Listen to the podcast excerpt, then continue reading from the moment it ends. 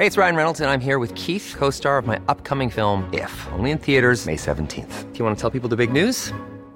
All right, I'll do. Sign up now and you'll get unlimited for $15 a month in six months of Paramount Plus Essential Plan on us. Mintmobile.com slash switch.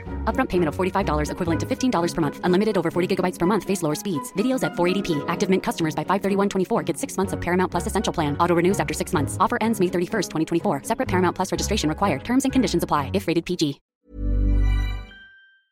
En la línea telefónica, Andrés Layuz, secretario de Movilidad de la Ciudad de México. Estimado Andrés Layuz, estimado secretario, bienvenido. Muy buenas tardes.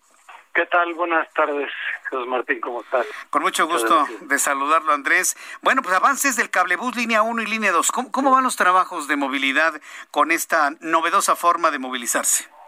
Bueno, como lo informó la jefa de gobierno hace unos días, el avance realmente está eh, acercándose al 100%, estamos hablando del avance de obras está en 98-99% en todas las estaciones del cablebús, y en la parte que tiene que ver con, eh, digamos, la operación del servicio eh, y, lo que se conoce como eh, la electromecánica, ya está en funcionamiento en las dos líneas de cablebús, la que está en Cuautepec, en la Gustavo Madero y en Iztapalapa, la Sierra de Santa Catarina, en el periodo de pruebas. Es decir, todos estos sistemas electromecánicos necesitan tener un periodo de pruebas para después poderse abrir al público. Entonces realmente estamos ya eh, a unas eh, semanas de que eh, inicie la operación de los dos servicios. Bien, pues esto, esto es, es muy estimulante. ¿Hasta cuántas personas podrá movilizar este sistema diariamente, secretario?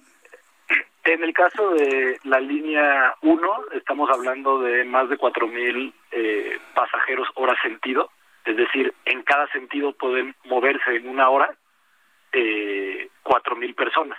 ¿no? Eso hay que multiplicarlo por el total de horas del día y, y, en ambos sentidos. Sin embargo, eh, evidentemente no va lleno todo el día. Entonces, normalmente el estimado, cuando uno dice 4.000 eh, pasajeros hora sentido, lo que está diciendo es que en el momento que tenemos más afluencia, que suele ser la hora pico, están moviendo en cada sentido 4.000 personas.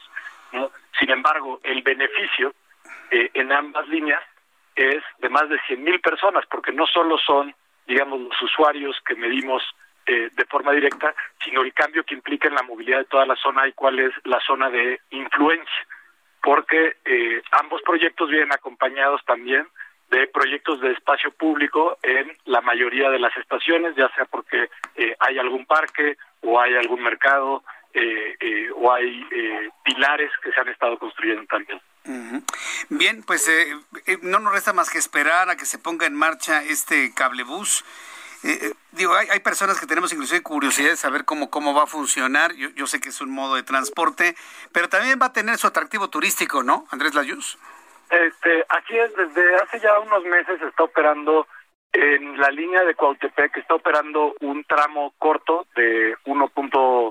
Eh, casi 1.5 kilómetros, y ese tramo, donde normalmente el recorrido en coche era de hasta 35 minutos, en el cablebús, que es un teleférico, es eh, en 6 minutos. Y sin duda hay una suerte de atractivo turístico porque en particular, por ejemplo, en el caso del de Cuautepec, que es el que pues me he subido porque está abierto al público esta lo que esta derivación que va de Campo Revolución a Tlalpesco, eh, se puede ver pues toda la ciudad, no se ve literalmente el Valle de México porque uno está parado en eh, lo que es la punta norte, digamos, si uno el mapa de la ciudad donde se ve como un piquito al norte, ahí es donde está el cablebús, entonces puedes ver el resto de la ciudad y es muy impresionante. Entonces sí hay un atractivo turístico. Sin duda alguna. Bueno, pues estaremos informando al público aquí sobre el cablebús. Otro tema que tengo aquí en la mesa es el asunto de las fotos cívicas.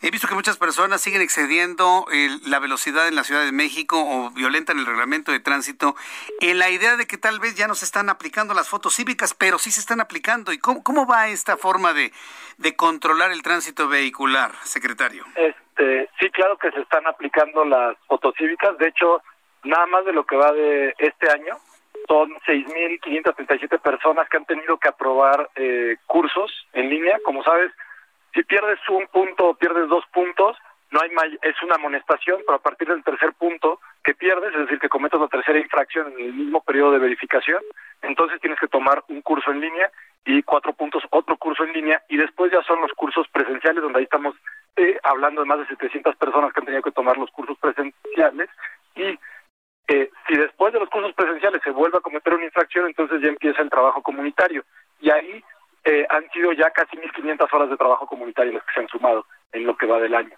Eh, es muy importante que las personas puedan checar, eh, pueden entrar a la página de internet de Fotocívicas y pueden en Google Fotocívicas, es lo primero que les aparece en la página de trámites de la ciudad, y pueden checar sus puntos, eh, cumplir sus sanciones en línea, las que son en línea, y es muy importante antes de verificar porque no pueden verificar su vehículo.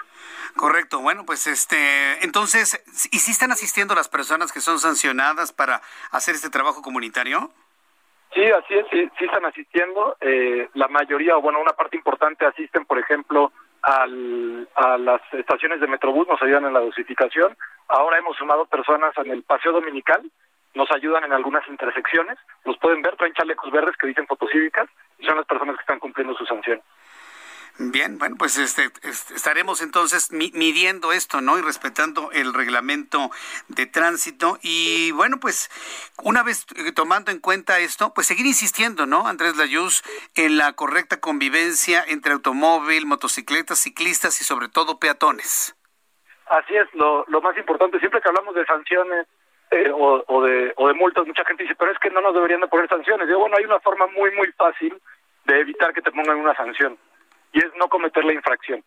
¿no? Entonces, hay que respetar los límites de velocidad, no hay que eh, usar distractores de mano como es el celular cuando eh, vas conduciendo, hay que respetar eh, los semáforos, por supuesto, para respetar a peatones y darle su espacio a los ciclistas. Y una que es muy importante, que solemos comentar, sobre todo porque es el inicio del fin de semana, los viernes en la tarde, es no conducir bajo los efectos del alcohol. Que va del año han sido arrestadas 2.406 personas que han ido al Torito y sus automóviles eh, fueron llevados al depósito vehicular. Entonces, eh, lo mismo, si no quieren ser sancionados, pues lo mejor es no cometer la infracción. definitivamente. Comportamiento de los ciclistas, ¿cómo lo ha evaluado Andrés Layuz en estas últimas semanas? Eh, como saben, iniciamos también una campaña de eh, eh, cuidado, digamos, de ciclistas en la Ciudad de México y también hay una guía ciclista. La guía ciclista tiene como objetivo difundir entre personas que andamos en bicicleta cuáles son las mejores prácticas cuando uno anda en bicicleta. Como por ejemplo, traer reflejantes o alguna luz cuando vas de noche o hacer la señalización de manos cuando vas a dar vuelta a la derecha o a la izquierda y ocupar el centro del carril y no rebasar, digamos, entre carriles cuando van en movimiento los vehículos, porque es muy difícil que te vean, porque hay puntos ciegos. Esa guía nos sirve también para dar consejos eh, a ciclistas y no solo a automovilistas, que es donde ha concentrado la campaña de difusión en. Andrés Layuz, secretario de Movilidad del Gobierno de la Ciudad de México, como todos los viernes, muchísimas gracias, muy agradecido por este tiempo, por estos comentarios, esta información, estos mensajes, siempre encaminados a mejorar la, convivencia y la coexistencia en todas las formas de movilidad en la Ciudad de México. Muchas gracias, Andrés. No, muchas gracias a ti, Martín. Que tengan muy buena tarde. Fuerte abrazo, muchas gracias.